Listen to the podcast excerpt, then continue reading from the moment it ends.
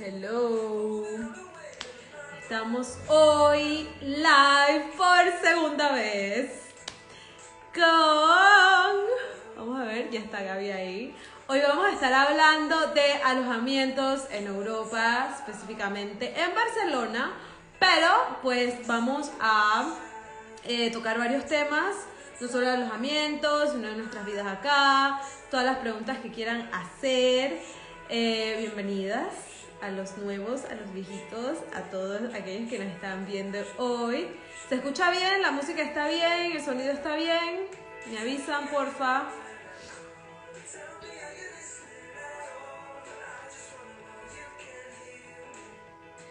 Em, ¿Se escucha bien? No sé si me pueden decir que se escucha bien. Muchas gracias por estar hoy aquí, súper. La música hoy sí está bien. Em, a ver, genial, gracias. Bueno, muchas gracias a todas. Em, la verdad es que les quiero dar muchas gracias por todo el apoyo que hemos estado teniendo. La idea es que todos los miércoles, más o menos a esta hora, seis y media, siete, vamos a tener un live hablando de diferentes temas, las vidas personales, las vidas profesionales de cada una de montones de nosotras que estamos fuera de Panamá. Y la idea es tener un grupo donde podamos compartir, apoyarnos, reírnos, llorar, cabrearnos y todas las cosas que conllevan vivir fuera de Panamá, ¿ok? Entonces, hoy estamos con Gaby. Gaby es Gabriela Fletcher, mejor conocida por nosotras como Gaby. Hola, Male. Y vamos a hablar de los alojamientos. Gaby es Escorpio, su color favorito es Rose Gold. Qué interesante eso. Yo creo que es la primera persona que me dice su color favorito. Está soltera sin. No, no iba a sin novio. Con novio, sin perro, sin gato, sin hijos. Está estudiando un MBA en Barcelona y a la misma vez es freelance para una eh, compañía de marketing. Aparte de eso, también tiene su blog, del cual nos va a estar hablando más adelante. Y vamos a darle paso a Gaby.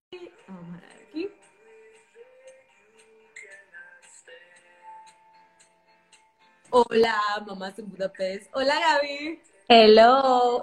Aquí cuadrar. Ay, creo que sale. ¿Cómo estás? ¿Cómo estás? Bien, ¿y tú? Súper, súper bien.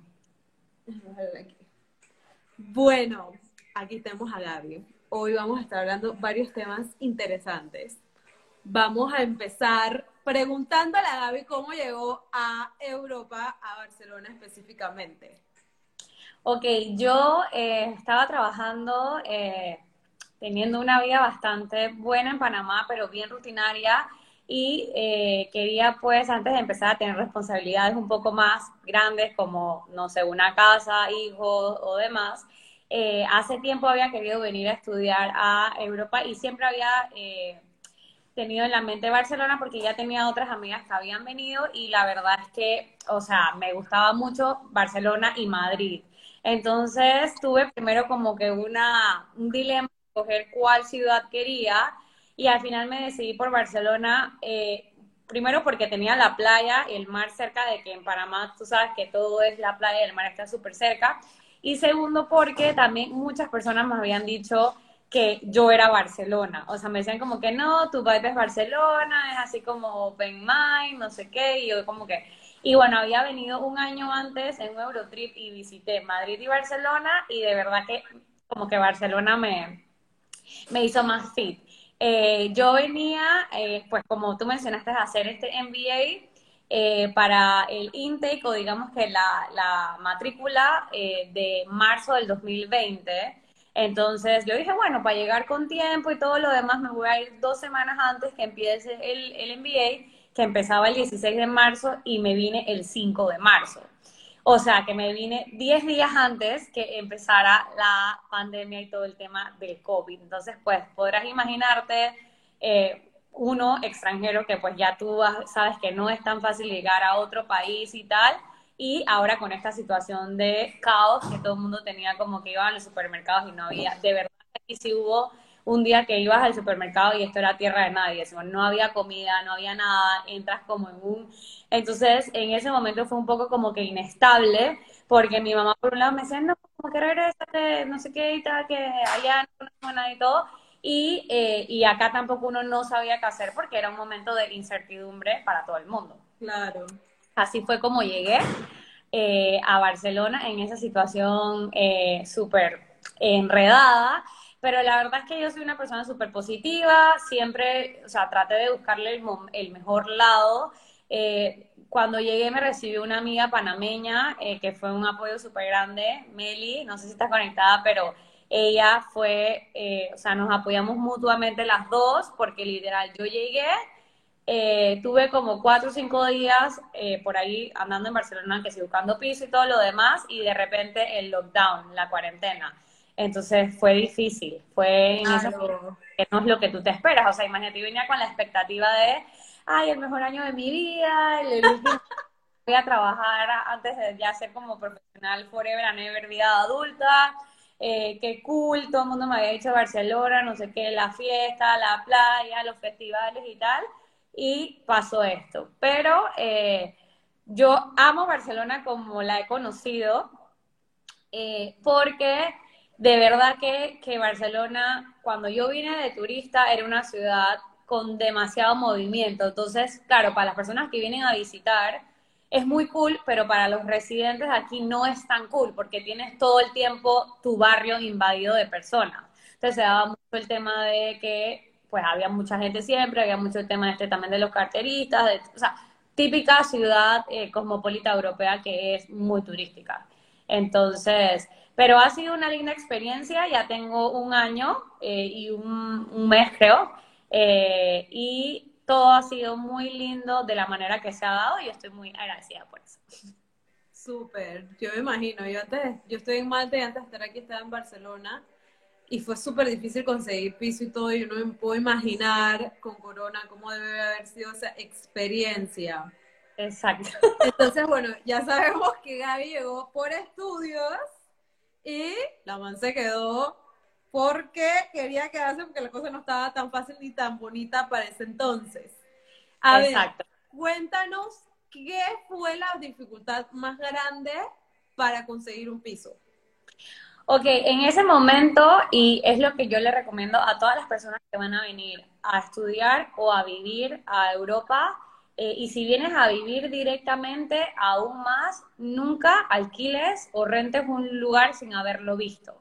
Porque, número uno, siempre hay ese tema de los scams, de fotos que no son y todo lo demás.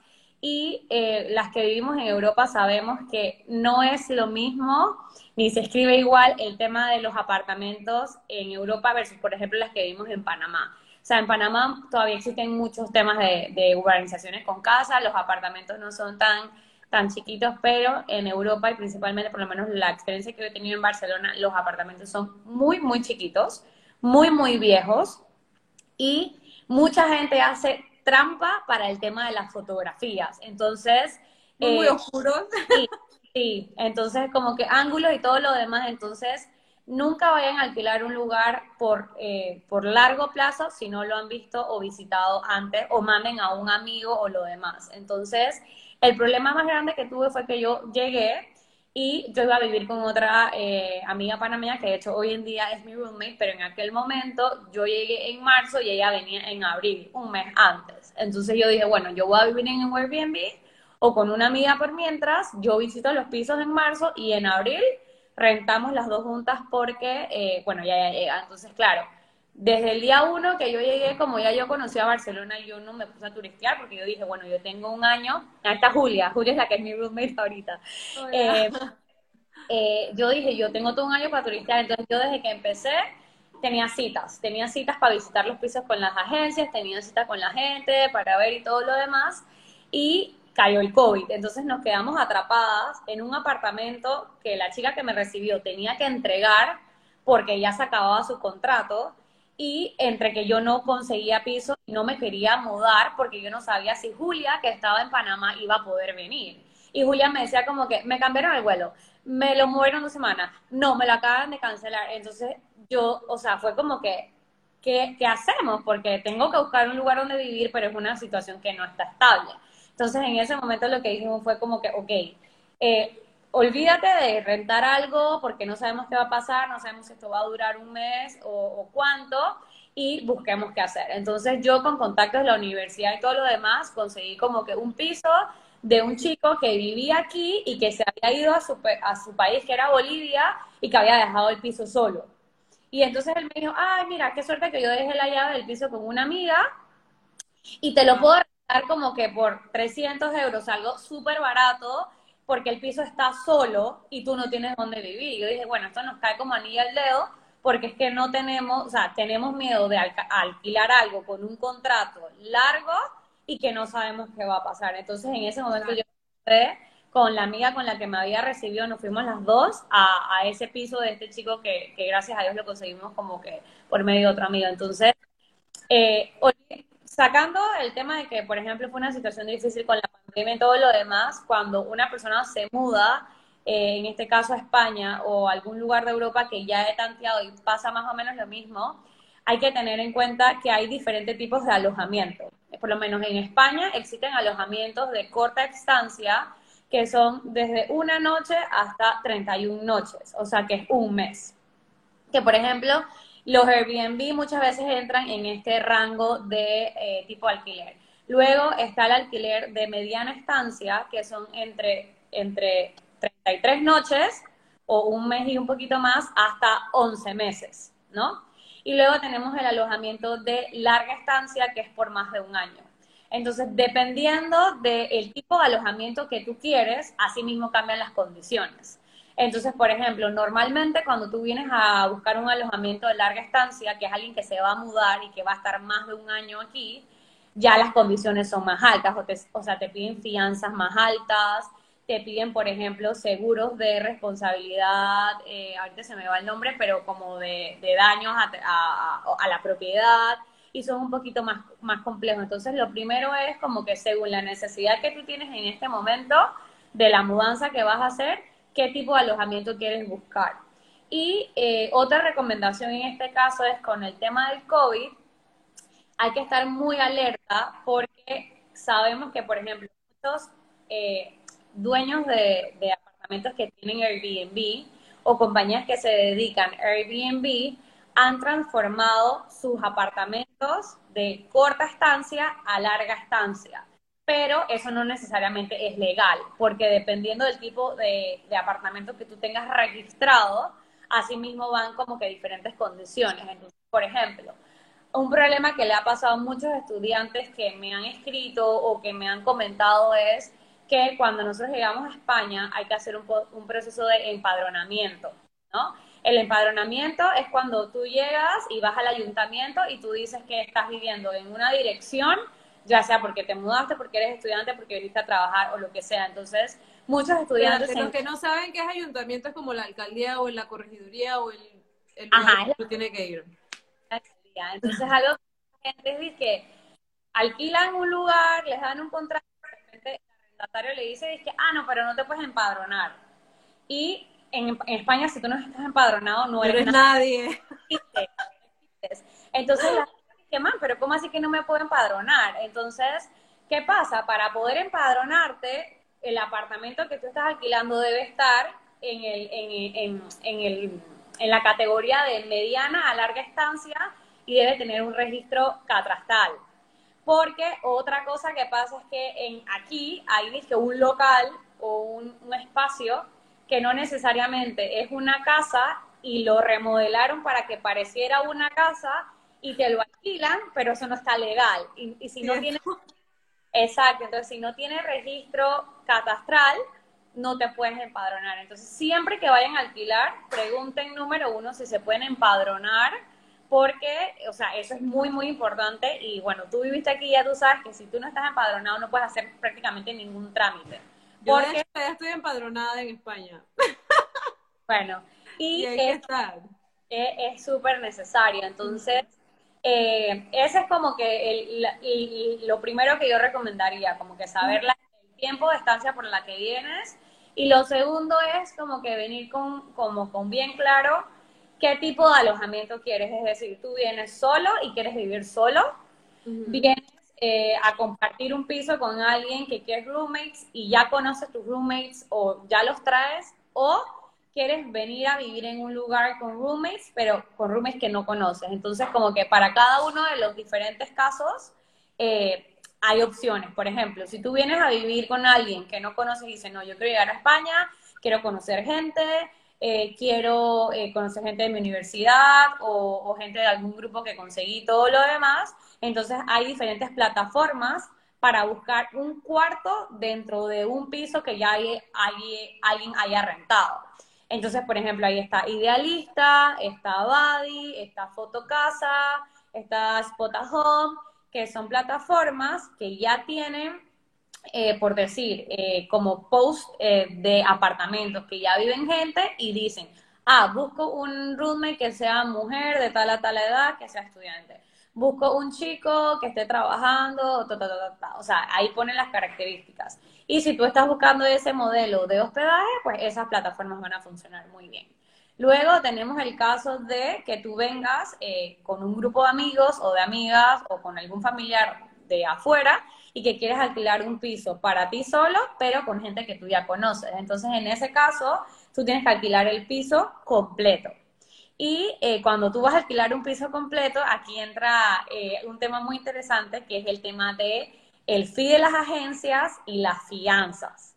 Entonces, que eso fue una cosa que, por ejemplo, a mí me pasó, fue un error, yo no contemplé cuando yo estaba sacando mi presupuesto antes de venir, yo dije, bueno, voy a alquilar un piso, este es mi presupuesto por mes, y yo había preguntado y todo, pero no sé, en verdad eso se me pasó, nunca nadie me lo dijo.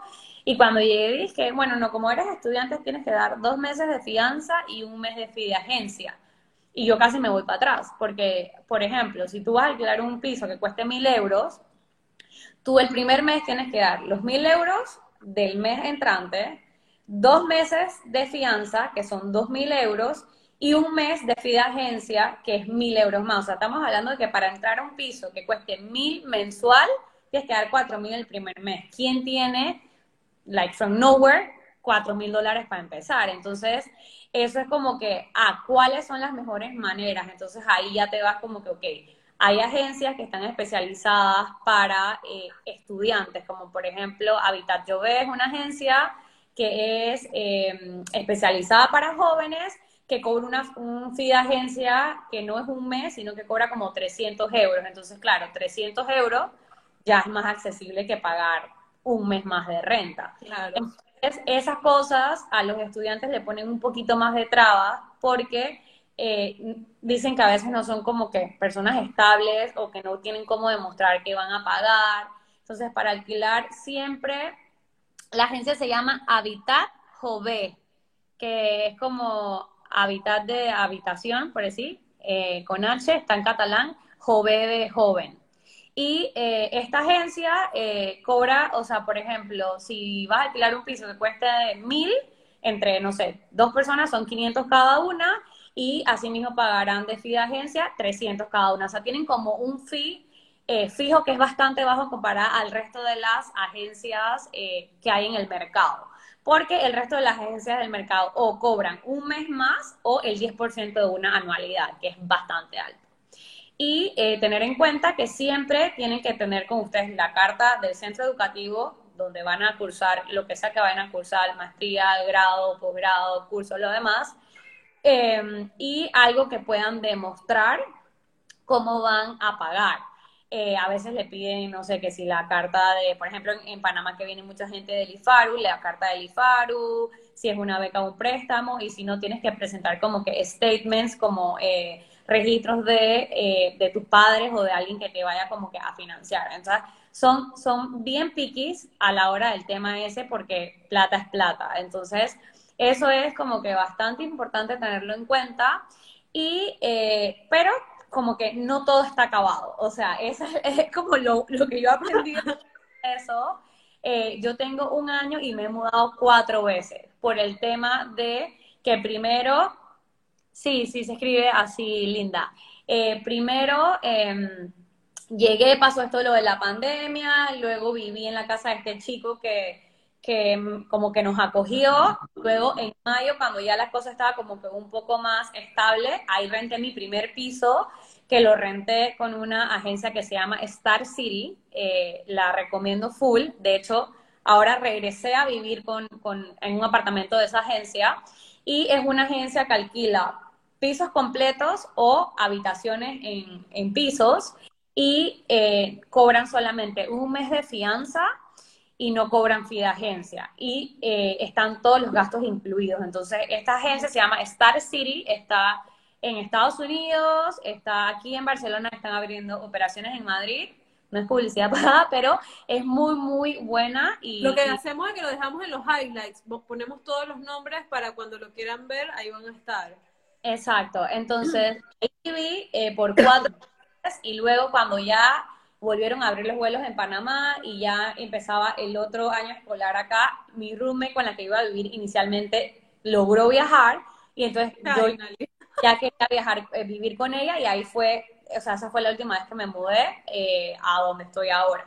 Entonces, em, eh, eso es súper importante y el tema de los alquileres, cuando tú agarras un piso completo, también es importante entender si los servicios están incluidos o no. Y vamos a ver, ¿qué son los servicios? O sea, la gente dirá, ¿qué son los servicios? Acá los servicios son agua, luz, gas, eh, teléfono e internet. Entonces, es muy importante preguntar siempre si los servicios están incluidos o no, porque en las agencias donde no tienen los eh, servicios incluidos, te quitan un, un, un fee mensual que te dicen, bueno, nosotros cobramos 150 mensual por, el fee de los servicios y eso le van haciendo como que un prorrateo y al final de tu contrato como que sacan las cuentas de lo que tú te gastaste o no y a veces tienes que pagar de más y a veces tienes que pagar de menos y te devuelven la plata. Yo recomiendo que en lo posible, si eres un estudiante que viene por un tiempo determinado y que no te vas a quedar después, trates de encontrar un alojamiento que tenga los servicios incluidos. ¿Por qué? Porque cuando no los tienen incluidos, muchas veces los dueños de los apartamentos o de las agencias te mandan a poner los servicios a tu nombre. Entonces tú tienes que ir literal a la agencia de teléfono, a la agencia de, eh, de agua y todo a poner algo a tu nombre cuando no es tuyo. Entonces ah, tengo muchas anécdotas de personas que le han pasado problemas, que han cambiado de residencia y todo y le siguen llevando, llegando recibos a su nombre. Entonces, yo nunca eh, recomendaría que dejen, eh, que, que, se dejen poner los servicios a su nombre porque eso es algo que no es tuyo. Tú vas a estar aquí temporalmente y la verdad como que no vale la pena hacer ese trámite. Entonces, siempre pregunten el tema de los servicios que esté incluido porque aparte también lo veo como una manera un poco como que a veces te, te desajusta el budget.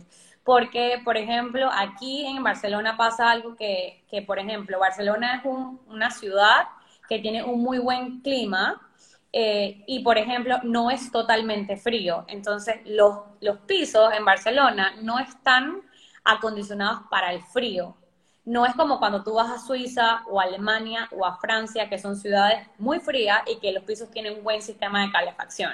En Barcelona, no, la gente no hace los, los pisos para el frío. Entonces, cuando viene invierno, tienes que usar mucha calefacción y cuando viene verano, tienes que usar mucho abanico o aire acondicionado. Entonces, ¿qué pasa? En esos momentos la luz se dispara y ahí vienen los picos de entonces de los servicios. Y otra cosa que hay que leer en los contratos es, por ejemplo, el piso donde yo estoy viviendo ahorita mismo tiene los servicios incluidos y los tiene ilimitados. Pero hay pisos que te dicen que tienes hasta eh, tanto voltaje incluido o hasta tantos eh, creo que son algo litros cúbicos de agua, o, eh, o, y que, o, o que 70 euros para agua, 80 euros para luz, cosas así, y cuando te pasas de eso, luego te lo cobran. Entonces, como que son muchas cosas eh, que hay que revisar, y de hecho ustedes pueden encontrar, por lo menos en Barcelona sé que existe, hay sitios web que te ofrecen un poco como una asesoría a la hora de rentar pisos, que te ayudan a leer el contrato, porque hay muchas trabas. Entonces, eh, es súper, súper importante que eh, este tema de la fianza, de los servicios, del fee de la agencia, lo revisen como bien detenidamente, no toman decisiones a la ligera. a, nosotros nos pasó algo porque yo me mudé con mi hermano y nosotros sí cogimos apartamento para los dos que tuvimos que pagar tres meses de fianza, de hecho era que lo mencionas. Y la fianza no nos la regresaron, sin mal de no exagerar, más o menos medio año. Así que revisen en las fianzas que diga, después de que usted se va, a los cuántos días máximos te tienen que regresar ese dinero. Porque si estás contando con ese dinero para algo, olvídate, porque si los, ahí no hace, se hacen los locos y te empiezan a descontar que si el rasguñito, que si no sé qué, esas cosas son súper importantes. Y también yo les daría el mejor consejo también que tengan un tren o una línea cerca. Hay veces que uno se, se pone de que, ay, no, que cuántas, como a cuántas cuadras me puede quedar la universidad caminando. Hay veces que te queda más cerca y está nada más por el tren, te queda mucho más cerca porque la línea está ahí mismo. Entonces hay líneas, fíjense, para mi consejo, cuando yo vivía en Barcelona era la línea del tren muy importante. A veces que puedes estar hasta más a las afueras y esa línea te hace sentir que estás hasta más cerca del lugar donde vaya a ser universidad o trabajo, lo que ustedes vayan a necesitar. Yo, eh, o sea, yo soy bien fanática de caminar en Barcelona.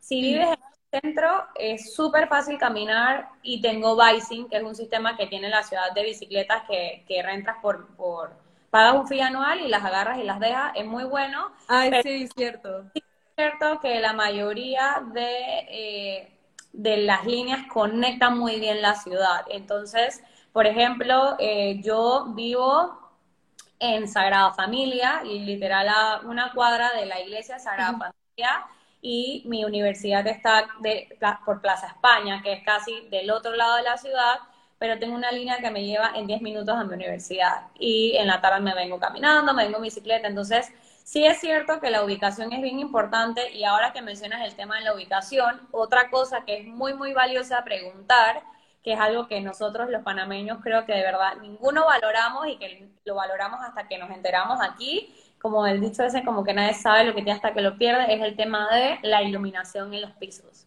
Eh, aquí en Barcelona la ciudad está construida por cuadras, son cuadrados, y eh, los pisos están en los bordes del cuadrado y adentro hay un patio interior.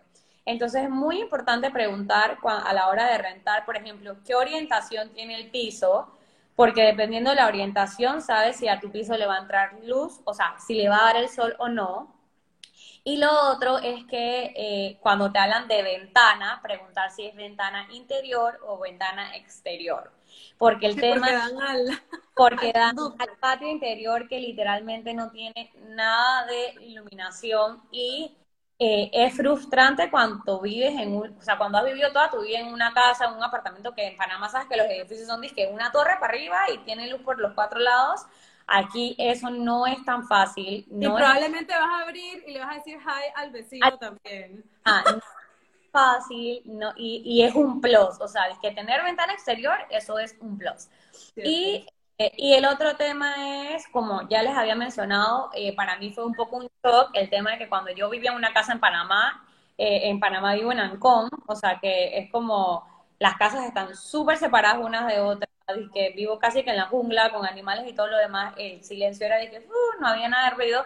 Y aquí, cuando llegas y vives en un piso, como les dije, los pisos son tan viejos que se escucha todo. Tú escuchas todo lo que habla el vecino, escuchas como que, o sea, e, e, ese shock fue bastante difícil y eh, son cosas que uno no sabe que son importantes hasta que te pasan y que las tienes que, eh, que tomar en cuenta. Entonces el tema de la iluminación, el tema de, de, no solo la iluminación, sino también del aire que entre al piso, porque eh, los pisos son bien chiquitos y yo lo hablaba el otro día con una amiga de que yo no sé si en España los arquitectos, o sea, más o menos qué, porque cuando empiezas a visitar pisos te das cuenta que o sea, hay pisos que tú no sabes ni cómo los construyeron de la manera que, que los construyeron, pues están como mal diseñados, pues. Eh, pero es como, no sé, es acá como lo hacen y todo lo demás, pero eso es eh, súper, súper eh, importante a la hora de escoger locación, ventilación, iluminación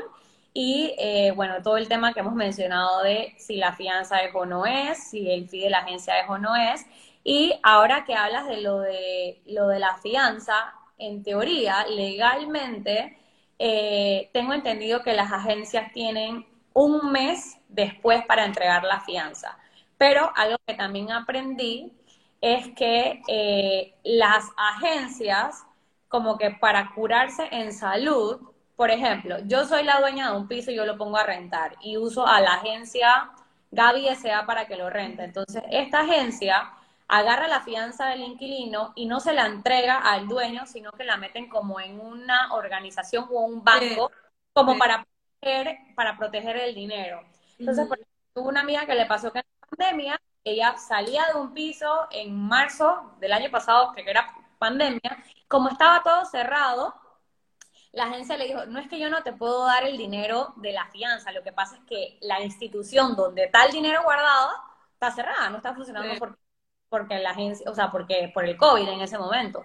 Entonces, esa fue una situación especial, pero sí es cierto lo que tú mencionabas, que a la hora de la fianza, dependiendo del arrendatario, serían, ay, la pared está sucia, eh, la puerta tiene un rayón, eh, quebraron un plato. De hecho, he visto, a mí no me ha pasado, pero he visto personas que alquilan pisos que le entregan una lista de inventario que dice, aquí hay cuatro tenedores, hay cinco platos, hay tres ollas, hay cuatro sillas de comedor, o sea, hay, hay agencias que van a ese detalle de inventario porque eh, a lo mejor los pisos han sido recién remodelados o bueno, tienen ese detalle.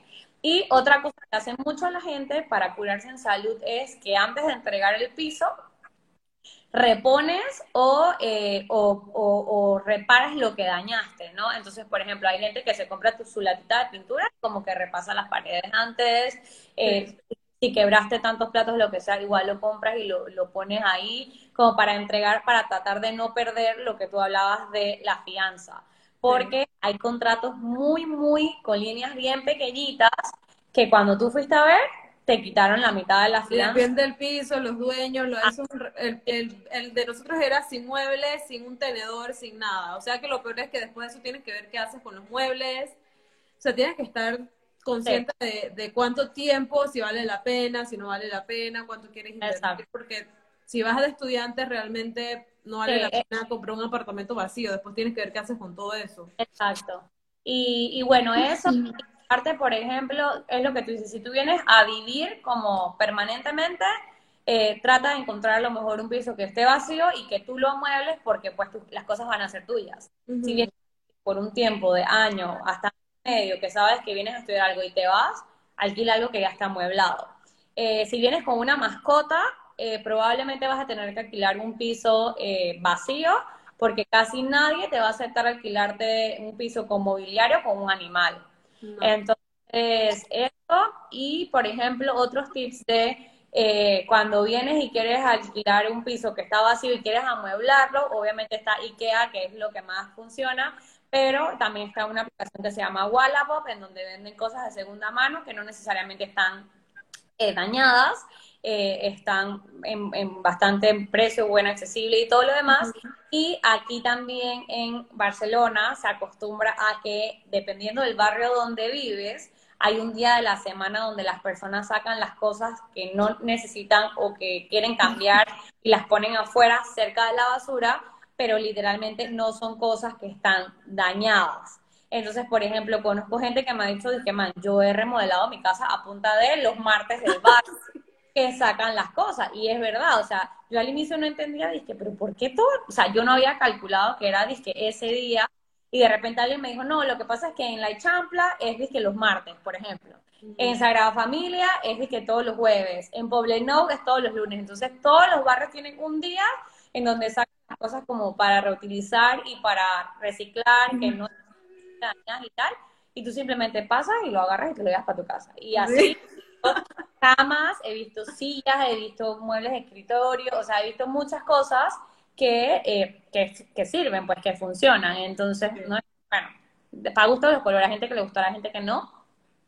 Eh, pero eh, sí, el tema de, de, del alojamiento no hay que tomárselo a la ligera porque puedes cometer un error que te puede salir muy caro porque al firmar un contrato, o sea, ya firmado y no, no hay, o sea, no hay vuelta atrás. Entonces, eh, aquí les tengo un par de, de agencias que, que, les quiero recomendar a la, a la hora de alquilar. Si vienes como estudiante, recomiendo la agencia Star City, que es con la que yo vivo ahorita mismo, 100%.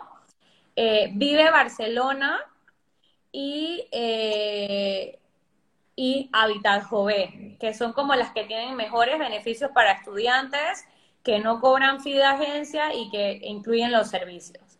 Si vienes a vivir como residente por larga estancia, te recomiendo SH Barcelona, que sí que cobra fianza y fee de agencia, pero es una agencia muy responsable que te avala todo el tema de que si se te dañó la estufa, la lavadora, o sea, te hacen el mantenimiento y tienen pisos buenos. O sea, tienen pisos bonitos y, aceptables. Eh, está AVE, eh, Apartamentos Barcelona y eh, Easy Sleep. Estas tres eh, sí que cobran fee y todo lo demás, pero también tienen pisos buenos y, y, de calidad, como que, o sea, algo aceptable. Porque de verdad que cuando, bueno, tú viviste aquí y visitaste a lo mejor pisos de amigos o visitaste al inicio, cuando uno va a visitar, uno se encuentra con cosas eh, imaginables, por decirlo así. Imaginables. Sí. De todo tipo. Sobre todo lo húmedo y oscuro que son. Tienen que, que y es como dice Gaby, no, no se fijen, no se fíen en las fotos. Preferiblemente si no, tienen, si no pueden venir 15 o 10 días antes porque demora, ustedes no van a conseguir un piso, o sea, tienen que tener demasiada suerte. No es que no pueden, pero demasiada suerte. Eh, que manden a un amigo o a alguien a verlo, a ver si es real como está en las fotos. Porque van a firmar un contrato y van a quedar literalmente trabados por muchos meses en ese lugar. Y van a perder la, el dinero sin necesidad. Eh, ¿Alguien tiene alguna pregunta hasta el momento? Ah, que escriban los nombres. Sí, luego los escribimos para que queden ahí. Que si, que si tú quieres una habitación o el piso entero. Yo ahorita mismo vivo en un piso entero que alquilamos a la agencia Star City eh, y vivo con dos roommates, una eh, Julia de Panamá y Yulisa de Nicaragua. y tenemos desde octubre viviendo juntas y, nos ha ido súper bien. El piso, eh, ah, bueno, otra cosa importante para, para comentar es el tema de el estado del piso. Eh, en Barcelona los pisos son muy, muy viejos y te vas a encontrar con pisos muy, muy viejos, con pisos semi reformados, que significan remodelados, y con pisos eh, reformados totalmente. Entonces, obviamente eso también tiene un valor adicional. Eh, yo creo que, bueno, les puedo enseñar aquí un momentito mi casa. O sea, se ve bastante nueva porque nos tocó, gracias a Dios, un piso eh, recién reformado. Cuando la agencia, como me hizo un poco amigo del chico y todo lo demás, me dijo, oye Gaby, tengo un piso que estaba vuelto leña, lo estamos eh, reformando y va a estar listo para tal mes lo quieres. Y nosotros como que, ah, vamos a ir a verlo. Y nosotros lo vinimos a ver en obras. O sea, vinimos a ver el piso y estaba, dije, no había, no estaba la cocina montada, no había piso, pero lo que queríamos venir a ver era el espacio de los cuartos y el espacio del área común. Entonces, vinimos y, los vimos y bueno, vimos que estaba como que bastante bien y dijimos, bueno, yo confío en esta agencia, ya viví con él antes y, y o sea, con las, con, con pisos que él rentaba, me fue súper bien, así que nos vamos a ir. Y bueno, gracias a Dios, eh, el piso salió súper bueno. Eh, em, en promedio, por ejemplo, otra cosa para que tomen en cuenta es que aquí puedes conseguir un cuarto eh, de, una cama single desde 350, 350 euros para una persona, una cama single. hasta un cuarto puede costarte hasta 600, 700 con cama doble, con baño privado, o sea, es dependiendo del budget y de las prioridades que tenga cada persona. En promedio, de los apartamentos y en dónde está, muchísimas cosas. En promedio, un cuarto bueno, doble, está entre 450 y 550 en, eh, alrededor del centro.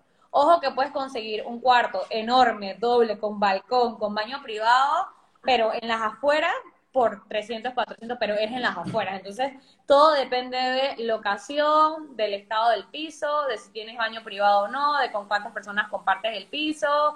Eh, obviamente, entre más cuartos tiene el piso, eh, más barato vas a pagar, porque el piso, o sea, por ejemplo, consigues un piso de dos cuartos aproximadamente entre 900 y 1300 pero de tres cuartos en 1500. Entonces, por 200 euros más tienes un cuarto adicional. Claro. Entonces, otra cosa que pasa mucho y que es bueno que lo, que lo traigan como en la mente es que no es normal encontrar pisos como que equitativos. En Barcelona normalmente siempre hay un cuarto enorme, un cuarto mediano y un cuchitril. O, o, un cuarto disque grandote y dos chiquitos. O sea, eso dije, quiero buscar tres cuartos con, con, por ejemplo, nosotros éramos tres chicas y obviamente todo el mundo quería tener su, su cama eh, doble, porque es un poco más cómodo. Pero fue prácticamente súper difícil encontrar un apartamento con tres cuartos dobles. Y lo otro es que a veces sí te meten la cama doble, pero no te queda espacio en el cuarto dije, ni para caminar. Entonces, entonces es como que, o sea, hay alguien que tiene que sacrificar algo. O sea, eh, yo tenía unas amigas que lo que hacían es que se turnaban, tipo tres meses tú, tres meses la otra, tres meses la otra, igual con mi hermano de que mitad y mitad, o sea, sí. hay gente, que hace eso, pero bueno, también implica que hay que mudarse dentro del cuarto y claro. para gusto los colores, pero sí pasa porque es verdad, es, que casi imposible que haya un apartamento que tenga cuartos de tamaños parecidos. Eh, es, bien raro, bien, bien, bien raro. Otra cosa también que se tienen que, que acordar, o sea, hoy están en una ciudad y hay supermercados, pero no siempre van a tener un supermercado bien cerca. Yo les recomiendo, si hay deliveries, etcétera, pero es más factible si usted tiene un supermercado a dos cuadras, usted puede ir con su carrito, no es como en Panamá, gente, que usted va en su carro, no, usted va con un carrito, va y regresa caminando. Entonces, súper importante que tengan un buen supermercado cerca de ustedes, porque tienen que ir a pata.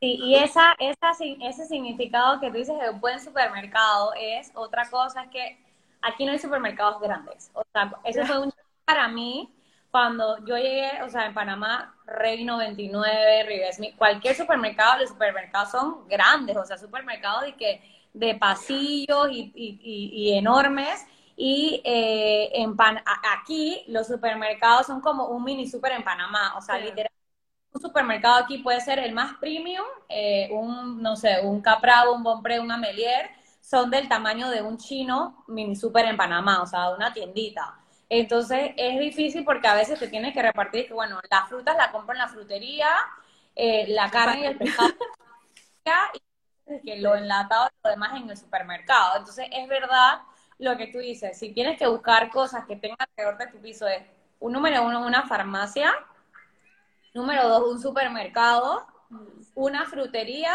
y, eh, y, lo del, y una entrada a un metro o una parada de bus, porque sí es cierto que el, sistema de bus también funciona muy bien. Entonces, como que esas cosas son importantes porque eh, es lo que tú dices, aquí o cargas tu bolsa de esta reciclable o de tela, lo que sea, o tienes tu carrito que literal casi todo, eh, pero en una corredera, porque entonces tampoco como... Eh, con tu supermercado Tampoco ejemplo, como que no es estas casas de Panamá donde tienes que una super alacena donde puedes guardar bastante stock. No. sé si a otras chicas en Barcelona o en España o en Europa les pasa que hay ciertos alimentos que se dañan muy rápido. Entonces no los puedes comprar con mucho tiempo de, de anticipación. anticipación. Entonces, por ejemplo, lo que es frutas, eh, casi todo yo lo compro dizque, una vez a la semana. Y hay veces que ni siquiera dije aguacate el mismo día. Eh, algo que me quiero, porque hay, es bien raro, hay unas cosas que duran mucho más que en Panamá y hay otras cosas que, que no duran nada. Entonces, eh, el tema ese, eh, y bueno, no sé, yo creo que ya hablamos, a ver, tema de los tipos de, voy a hacer como un recap, como un wrap-up para que las que están ahí apunten. Los alojamientos, verificar si ustedes quieren un alojamiento de corta, mediana o larga estancia y dependiendo de cada tipo de alojamiento cada uno tiene sus eh, diferentes condiciones. Eh, preguntar siempre cuánto es el fee de agencia, qué porcentaje es. El fee de agencia no se recupera, es un fee que pagas una vez y eso es como que lo que le pagaste a la agencia por hacerte el favor de encontrar tu pues. Que en verdad no te lo encontró porque tú lo buscaste en internet. Em, la fianza, eh, siempre pregunten de cuánto monto es y en qué, en qué tiempo se la regresan y el tema de los servicios, si el piso incluye o no los servicios Y no, acá nada abre los domingos. O sea, los domingos es un día muerto. Los supermercados no abren. Muy, Hay muy ciertos que abren. Yo Muy cosas- que se abría, pero Sí. son de que los patis. 10 en toda la ciudad. Sí. O, o los patis estos que son como los chinitos de Panamá acá, el negocio de los mini super lo Para tienen sacarte de apuro. Sí, los, los de los Entonces, esos que son como tienditas, sí Ujú. abren y sí que puedes conseguir cosas, pero a lo mejor son de calidad, son más caras y, y sí, hay algunos condis que abren, algunos, uno que otro, pero, pero en general los domingos es un día bien muerto. Aquí Hasta en- la farmacia, gente. Tiene, nada más hay contadísimas farmacias Sí. que abren. sí, sí, tal cual. Y Eh. Y lo de 24-7 que alguien más lo, lo mencionó, forget it. Eso no existe. sí. Las, las, sí, no, no. 24-7 no hay. Mm, mm. No, nada, hay- nada es 24 horas.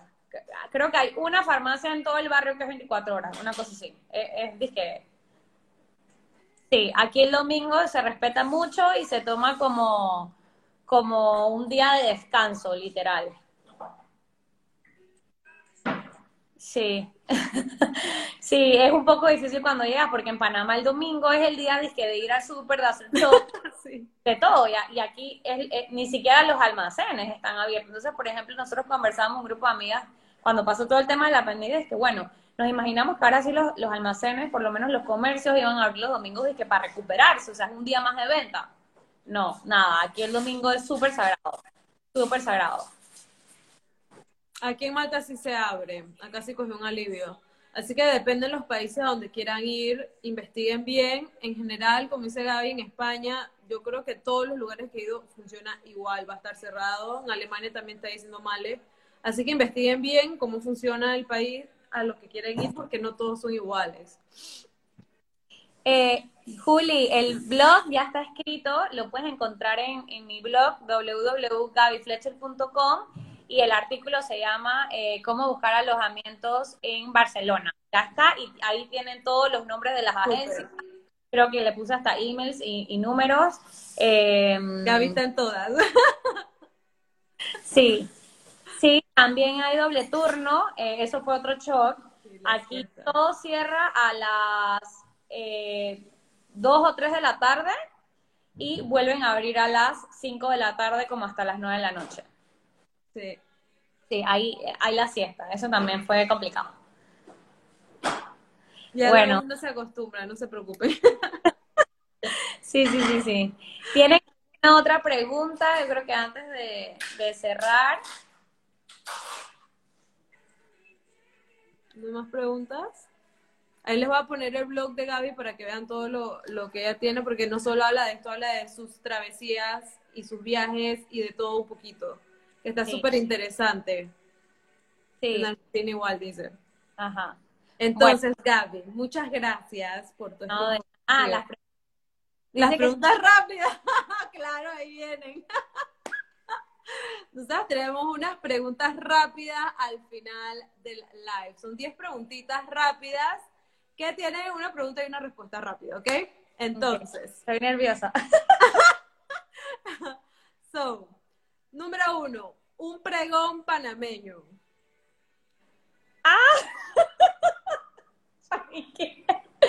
Un pregón panameño. Camarón que duerme se lo lleva la corriente. Ok. Comida favorita. Mexicana. Puedo comer comida mexicana todos los días. ¿Sí? Ahora con el bowl de male, con el bowl de male mexicano de Reese's. Sí, es cierto. ¿Qué llevas siempre contigo? Mi celular. También. Ya van todos, todas con el celular ahí. Eh, un libro recomendado. Bueno, yo no leo mucho, la verdad, soy mala para eso. He tratado de mejorar esa parte y de hecho cuando llegué a Barcelona yo dije, ay, me voy a tratar de volver un poco más culta, ta, ta, ta. Más. Sin mentirles, me, me, me compré el libro de Michelle Obama y no lo he podido terminar en un año. Grave. Pero un libro que sí me terminé, que los puedo recomendar, es el de Una cita con, contigo misma de Maritereli. Ella es panameña. Y es un libro bonito porque habla de cómo hay que ponerse uno en primer lugar antes que otras cosas. Eh, entonces es lindo y para chicas Súper. está súper, lo recomiendo. Todas las semanas vamos a tallar los libros que nos están recomendando las chicas para que las que les gusta leer lo, lo, lo busquen y lo encuentren. Una cita Ok, pregunta número 5. ¿Arriba o abajo? Arriba. Arriba. No yo- tamal. Ah, no peso para nada, así que si alguien me carga o si alguien lo que sea, El tamal. ¿Con o sin pasita? sin pasita, nega. Sin pasita. ¿A qué hora te despiertas? Bueno, yo no soy morning person, pero tampoco soy de que no duermo hasta tarde y estoy en un promedio como siete y media, ocho. Ok. ¿Tienes algún hobby? Eh, el blog, escribir, me encanta compartir todo lo que, lo que sé, me encanta, eh, el blog de hecho lo tengo para eso, para compartir y ayudar a otras personas a que no pasen la, viste, Team sin pasita. O haces esa pregunta, ¿cae arriba o cae abajo? Sí, es, mi pasión es esa, o sea, es como que ayudar, compartir y, y, bueno, me encanta también todo el tema de, de tomar fotos, eh, no soy de Ay, cool. pero, pero bueno. Súper. ¿País favorito? Eh, es súper difícil. Yo era, antes de conocer Europa, era disque USA Lover Forever. Me encantaba todo lo que fuera disque Estados Unidos y que estoy. Vamos para no sé dónde estoy. Siempre era Estados Unidos, pero una vez que, que conoces Europa, que es un contraste totalmente diferente, me gustó mucho Berlín, eh, porque Berlín es una ciudad como que muy moderna dentro de todo lo viejo de Europa, pero bueno, no sé, ahorita España se está ganando mi corazón por, por Barcelona. O sea, yo amo esta ciudad con locura. Somos dos. Lo extraño Sí. demasiado. Eh, y la última pregunta. Yo tengo un dilema aquí. Los chiricanos decimos concho, pero yo creo que en otras provincias dicen con colón. No, Con Colón, con Colón. con colón. Yo siempre Concho. concho o sin concho. Primera vez que lo escucho. Nosotros decimos concho. ¿Concho con colón o no con colón? No soy fanática del con Colón. So, arroz plano. Sí, sí, sí. Arroz con coco. Bueno, esas fueron las preguntas. Para todos los tips que ustedes quieran, hasta cómo conseguir culantro, o sea, estoy impresionada. Pregúntenle a Gaby. Gaby les va a decir lo que usted quiera y lo que usted no menos se imagina. Gaby sabe en Barcelona, así contáctenla. Ahí Hay nosotros vamos a dejar todo lo, lo que hablamos hoy, vamos a hacerlo como que las conclusiones. Y durante la semana, pues ahí van a ver las informaciones y tal. El live va a quedar guardado. Si tienen cualquier sugerencia que quieran para la página, son bienvenidas. Pues ya saben que una vez a la semana vamos a seguir tratando de hacerlo los miércoles de seis y media o siete, dependiendo de las chicas. Y eh, estamos también eh, haciendo o tratando lo mejor para hacer una vez al mes, una vez al mes, un menú de alguna que se anime a hacer una, dice, dice Ritza, un wannabe sancocho. O sea, cómo hacen sus recetas fuera de Panamá porque a veces no conseguimos los ingredientes. Entonces, alguna de las chicas se va a animar a guiarnos a hacer una receta disque panameña fuera de Panamá, ¿ok? Eso y muchas otras cosas más que estamos planeando. Así que gracias, niñas. Bravo, chicas. gracias. Eh, aquí las dejamos. Muchas gracias, Gaby, por tu tiempo. Y la próxima semana venimos con Bianca, que vamos a hablar de Sí. otras cosas interesantes. Pueden encontrar info en mi blog, lo voy a a repetir, www.gabyfletcher.com, es mi nombre, está facilito y tengo bastantes artículos, ahora principalmente de España porque no podemos viajar mucho, pero bueno, esperamos que pronto van a haber blogs de visitas a otras panameñas dentro de Europa. Súper. Chao a todas. Si conocen otros panameños en el extranjero, compartan la página y nos vemos en la próxima. Chao. Chao.